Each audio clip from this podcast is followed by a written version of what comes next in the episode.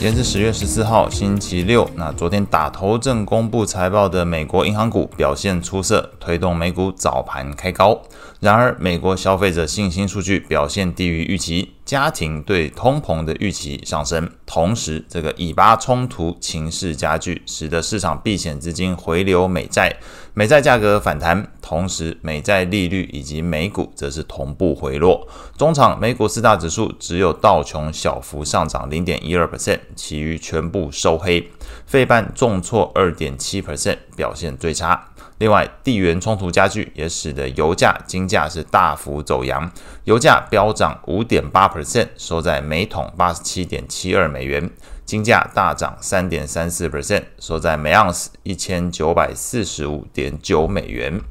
情绪面的部分，恐慌指数 VIX 飙涨十五点七六 percent，收在十九点三二。CNN 的恐贪指标读数从三十五下滑到二十九，虽然还维持在恐惧的状态，但是又再度朝向这个极度恐惧的方向移动。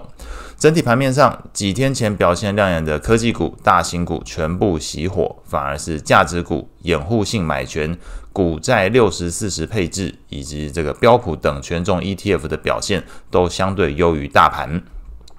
那由于这个标普掩护性买权的 ETF，理论上在昨天 VIX 指数大涨之下，这应该是要下跌的，但是反而昨天是上涨的一个情形，那就代表它卖出的这个买权的价格有大幅下跌，那也就隐含着投资人在短线上。比较不看好美股的表现，与此同时，看空美股的大量的这个投资人去买进这个卖权，使得这个 put 的价格大涨，也就是卖权价格大涨，那使得昨天为什么 VIX 指数上升，但是这个买权的价格呃并没有上升，那表示这个 VIX 指数上升的过程里面，大家是去买卖权。而买权的部分是大量调节，那最后就导致整个标普的这个掩护性买权价格是上涨，原因是因为它卖出买权，这个买权的价格下跌，那隐含的就是整个投资人目前来说不是这么看好美股短线的一个表现。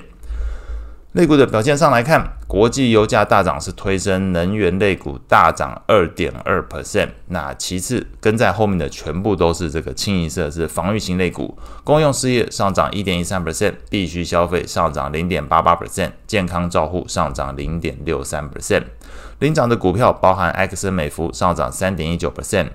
联合健康集团上涨二点六四 percent，百事上涨一点二一 percent。那其中这个联合健康集团昨天是有公布财报，表现优于预期，使得股价是大涨。那同时也带动了这个整个健康照护类股族群的表现。个股消息的部分，小摩、富国还有花旗银行的财报公布结果优于预期。小摩盘中是一度上涨五 percent，花旗的股价也曾经达到三 percent 的涨幅，但是随着整个市场的调节力道涌现，冲淡了整个银行股财报利多的一个效果。中场来看，小摩只有上涨一点五 percent，富国银行上涨三点零七 percent，花旗反而是由红翻黑，收跌零点二四 percent。美债利率的部分，十年期美债利率盘中是一度下跌十一点三四个基点，下探到四点五八 percent。两年期美债利率则曾经是下滑五点七三个基点，收在了，呃，应该说触及五点零一 percent 附近。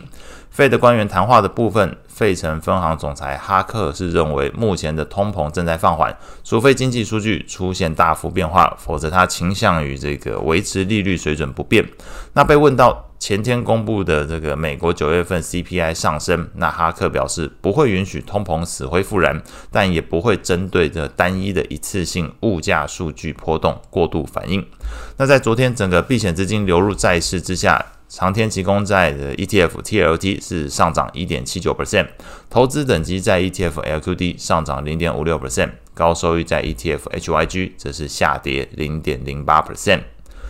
外汇市场部分，那避险情绪使得这个资金是回流避风港，美元指数上涨零点零七 percent，收在一零六点六七；日元升值零点一五 percent，收在一四九点五五；瑞郎升值零点六五 percent，收在零点九。另外，昨天这个油价大涨，也推升了这个加币升值零点二三 percent，来到一点三六五七。那后续关注的项目，下礼拜二十月十七号会有美国的零售销售，还有美国的工业产出。礼拜三则是有美国的新屋开工，礼拜四则是美国的成屋销售。那以上是今天所有的内容，祝大家有美好的一天。